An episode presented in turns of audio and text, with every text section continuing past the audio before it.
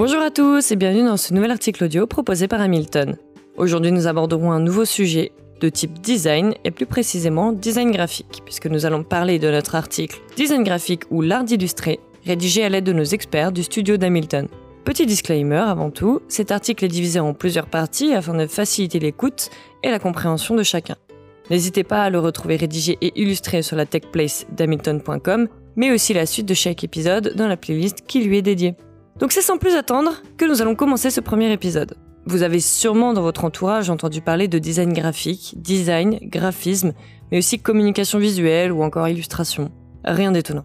Qu'importe le nom sous lequel on le connaît, le design graphique, grand thème du monde de la communication, se retrouve partout autour de nous et cela depuis des années. Le graphic design est tout simplement un messager. Utilisé dans le domaine de la communication, le design graphique est une apparence donnée à un contexte ou à des mots pour retranscrire une ambiance, une identité ou encore illustrer des propos. Et de ce fait, il transmet un message aux consommateurs et utilisateurs.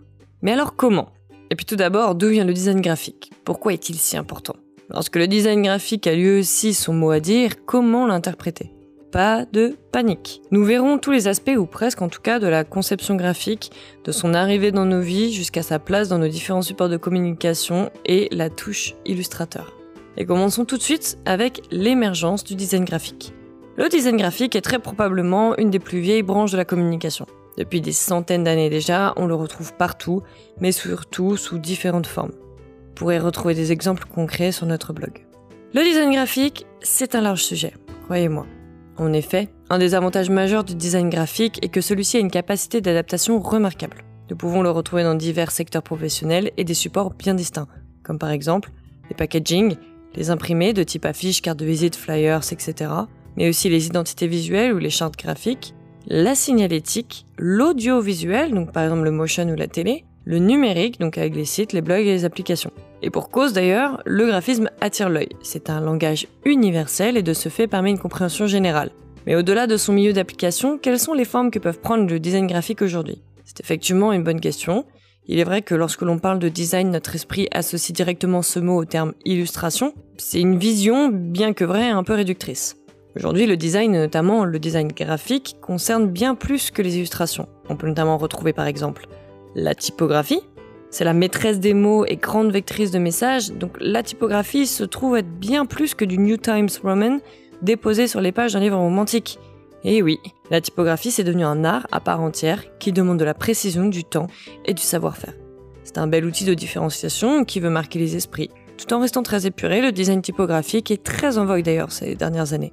Donc autre élément, on le retrouve aussi dans ce qu'on appelle euh, basiquement les éléments graphiques. C'est-à-dire bien qu'il soit parfois difficile de les distinguer ou tout simplement de leur donner un nom, ils sont très souvent présents. C'est d'ailleurs leur objectif de se fondre dans la masse et de créer de l'harmonie. Les éléments graphiques pourraient se définir comme des symboles, des formes, des lignes qui viennent compléter une identité de marque ou mettre en avant des éléments. Ensuite, on aura la couleur. Donc que cela vous étonne ou non, la couleur fait bien partie du design. Bien sûr, nous ne parlons pas de la création de nouvelles couleurs référencées chez Pantone, mais bien du travail des nuances, euh, des applications colorimétriques ou des mises en valeur colorées. L'utilisation et la manipulation des couleurs est aussi importante pour les formes. Et d'ailleurs, si dans la lancée vous souhaitez approfondir le sujet, nous ne pouvons que vous conseiller de vous intéresser à la signification des couleurs dans le milieu de la communication. Vous pourrez retrouver un article sur le sujet sur notre TechPlace. Ensuite, on arrive donc au branding et notamment les logos. C'est sûrement la partie la plus évidente, mais tout aussi importante. Le logo est une des réalisations graphiques les plus importantes pour une entreprise. Il portera les couleurs de l'entreprise et sera son visage de marque et son élément le plus distinctif. Ce qui nous amène aussi aux aspects ligne et forme. Le travail du design graphique va aussi au-delà du premier abord visuel. En effet, un bon graphisme, c'est aussi savoir manipuler l'espace pour que toutes les formes se coordonnent, donnant du rythme et du caractère au design. Il est identifiable par ses lignes directrices fortes, sa gestion des espaces bien définis ou au contraire vides, et la répétition de motifs parfois répliqués à l'identique. La hiérarchie des informations, et oui, fait bien partie du design graphique. Dans le même esprit que le travail des lignes et des formes, il est important pour un design d'avoir des informations bien hiérarchisées. Pour la simple et bonne raison que le design a la capacité de savoir mettre en avant les éléments et ainsi que rien ne se perde dans la masse. Ensuite, on retrouvera la texture. Il existe ce que vous pouvez toucher, ce que vous ne pouvez pas et ce que vous aimeriez toucher. Le design graphique, véritable trompe-l'œil, participe à cette dernière. Il a le pouvoir de créer l'illusion de la texture palpable et unique, celle qui, même si elle n'est pas vraie, crée en nous la sensation de réalité et de palpabilité, un outil puissant qui participe à une expérience utilisateur réussie, croyez-nous. Et tous ces éléments ne sont pas les seuls, il existe plein d'autres moyens d'exprimer le design graphique. Mais ces exemples sont bien la preuve que si on ouvre l'œil, tout, ou en tout cas presque tout, est du design graphique. Et c'est un jeu d'éléments, d'espaces, de tendances et de styles qui crée un univers, et notamment l'univers de marque. Donc penchons-nous maintenant sur les tendances graphiques à suivre. Chaque début d'année, on peut voir apparaître un peu partout sur la toile de nombreux articles au sujet des tendances graphiques. Pour le peu qu'on s'y intéresse, 2019, 2020, 2021, chaque année, les plus grands designers du monde, mais aussi agences et médias, nous proposent leurs versions, leurs espérances pour l'année suivante en matière de graphisme. Bien que chaque média ou manière de communiquer dessus soit différente, on retrouve des points très similaires, souvent les mêmes tendances, parfois à quelques subtilités près. Nous retrouverons aisément typologie, couleur, style graphique ou encore mode. Ces attentes graphiques naissent le plus souvent d'études rétrogrades faites au préalable sur les derniers événements et sur l'humeur sociologique de l'année passée.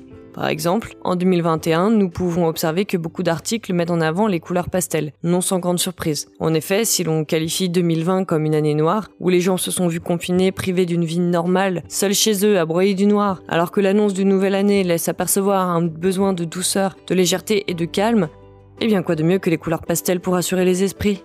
C'est un exemple cité ici parmi tant d'autres, mais si ces nouvelles tendances qui vont rythmer l'année vous intéressent, n'hésitez pas à aller lire l'article que nous avons rédigé. Des tendances qui ont pour but d'aligner les communications et les esprits graphiques d'entreprise pour une grande harmonie générale, mais surtout pleine de bon sens qui assure une direction artistique aux graphistes. Sans oublier tous les sites où il est intéressant de rester connecté pour toujours perfectionner sa veille sur l'art graphique, par exemple Pinterest, Behance ou encore Dribble. Et d'ailleurs, si vous souhaitez en savoir plus, nous détaillerons chacun d'entre eux dans cet article mais rédigé sur la TechPlace. Alors maintenant que le design graphique doit vous sembler plus clair, nous vous invitons à écouter l'épisode 2 de cet article audio qui portera sur le rôle du design graphique dans la communication numérique. Donc vous l'aurez compris, un vaste sujet aussi. Alors on vous dit à tout de suite avec Hamilton